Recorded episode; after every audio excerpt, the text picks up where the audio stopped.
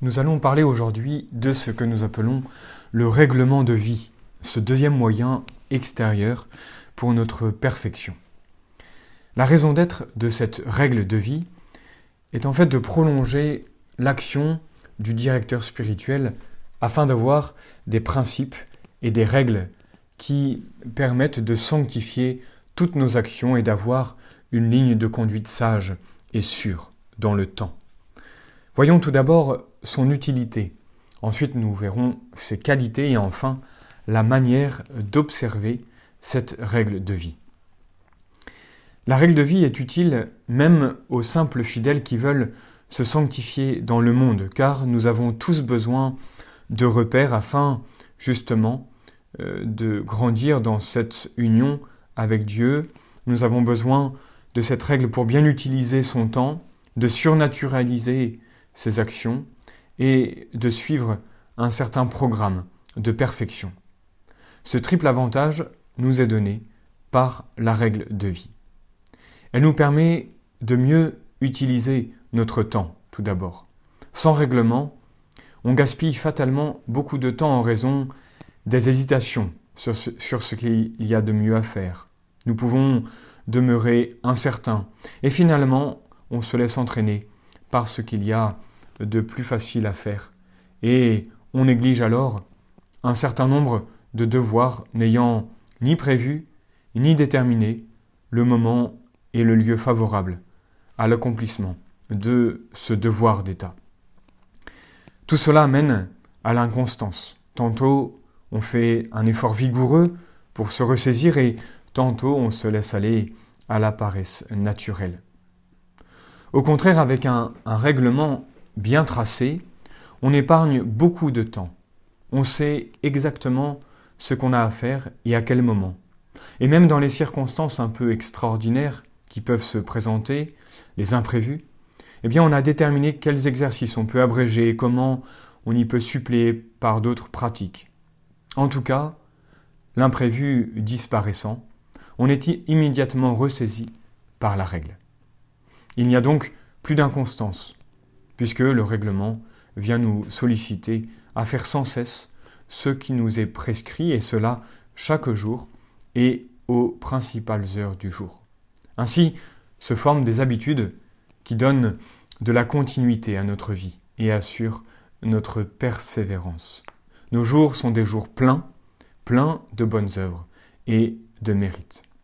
Bien sûr, toutes ces petites règles seront euh, mises par écrite ou alors euh, fixées dans notre mémoire pour savoir à peu près quand est-ce que nous devons faire telle euh, ou telle chose. Cette règle de vie nous permet de surnaturaliser toutes nos actions. En effet, obéir à cette règle qu'on s'est fixée est extrêmement méritoire. C'est dans ce sens qu'on a dit que vivre de la règle, c'est vivre pour Dieu, puisque c'est accomplir constamment sa sainte volonté.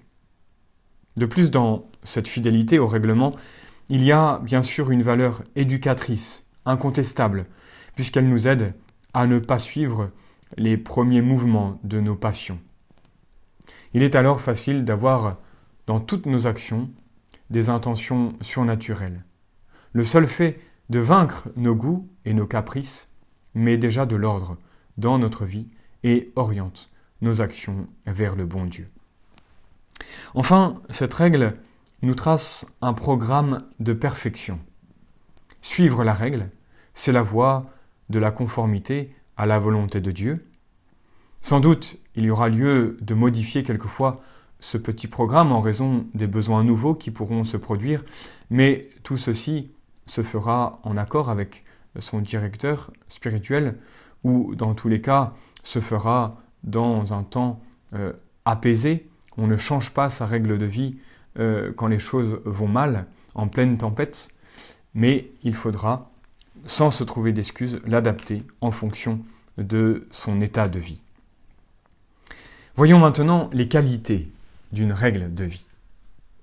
Pour produire tous ces heureux effets, une règle de vie doit être concertée avec donc son directeur et doit être à la fois souple et ferme, doit être hiérarchisée, c'est-à-dire euh, nous plaçons les différents devoirs d'État en fonction de leur importance. La règle de vie doit être assez ferme pour soutenir la volonté, mais aussi assez souple pour s'adapter aux diverses circonstances qui se présentent dans la vie réelle et qui déconcertent quelquefois nos prévisions. Elle sera assez ferme si elle contient tout ce qui est nécessaire pour fixer le temps et la manière de faire nos exercices spirituels, d'accomplir euh, nos devoirs d'État, de pratiquer les vertus qui conviennent à notre genre de vie et bien sûr d'exercer cette charité envers le prochain. Elle sera souple pour s'adapter aux circonstances ainsi qu'à la charité ou à un devoir impérieux, sans pour autant, comme on le disait tout à l'heure, se trouver des excuses pour ne pas tenir sa règle. Elle donnera enfin à chaque devoir son importance. En effet, il y a une hiérarchie dans les devoirs d'État. Dieu doit y occuper évidemment la première place. Vient ensuite le salut de notre âme et enfin la sanctification euh, du prochain. Bien sûr, il n'y a pas de conflit réel entre ces devoirs. Ils ne s'opposent pas. Ils doivent, au contraire, s'harmoniser. Ainsi donc, les premiers moments de la journée, comme les derniers, seront pour Dieu et pour nous. Nous pourrons alors nous donner à l'action, tout en l'interrompant par quelques retours vers Dieu. Enfin, voyons comment, justement, observer euh, cette règle.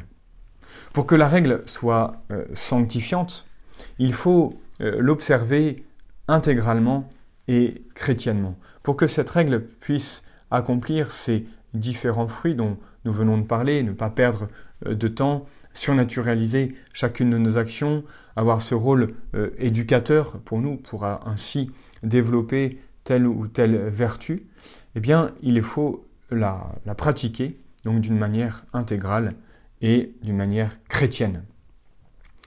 La vivre intégralement, c'est-à-dire euh, vivre toutes ses parties, euh, vivre tout ce euh, tout ce qu'on s'est fixé en y comprenant justement la ponctualité.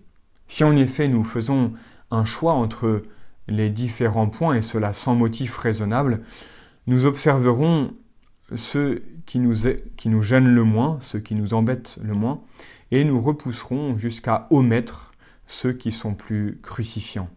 Ainsi, nous perdrons les principaux avantages attachés à l'exacte observance de cette règle de vie. Il faut cependant éviter deux défauts. Le scrupule, hein, celui qui serait trop attaché à la règle comme étant une fin en soi alors qu'elle n'est qu'un moyen pour atteindre à la perfection. Et euh, l'autre défaut qu'il faut éviter, c'est le relâchement, justement, abandonner petit à petit des points de règles que nous étions fixés et en raison d'une fatigue ou euh, d'un contexte particulier, d'un changement de rythme, eh bien on abandonne ces points parce qu'on considère que ce n'est plus le moment. Et alors, eh bien la règle disparaît. Non, ne tombons pas dans ces deux euh, défauts, le scrupule ou le relâchement. Enfin, il faut observer euh, cette règle de manière chrétienne, c'est-à-dire avec des intentions euh, surnaturelles pour faire la volonté de Dieu, et ainsi lui témoigner tout notre amour de façon la plus authentique. C'est cette pureté d'intention qui est l'âme de la règle. Sans cette sans cet amour de Dieu, la règle devient, comme on le disait à l'instant, devient une fin en soi. Et nous pouvons tomber dans une sorte de pharisaïsme. C'est vraiment euh, l'âme de la règle, donc l'amour de Dieu. Euh, c'est elle qui donne à chacune de nos actions sa vraie valeur en les transformant en actes d'obéissance, en actes d'amour.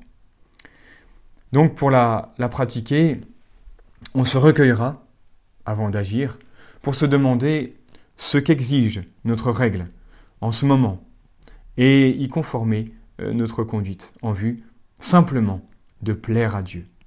Ainsi, en pratiquant sa règle, on vivra constamment pour Dieu et nous comprendrons petit à petit que ce n'est pas nous qui tenons euh, la règle, mais que c'est la règle que nous sommes fixés, c'est cette règle qui nous tient pour nous conduire vers le ciel.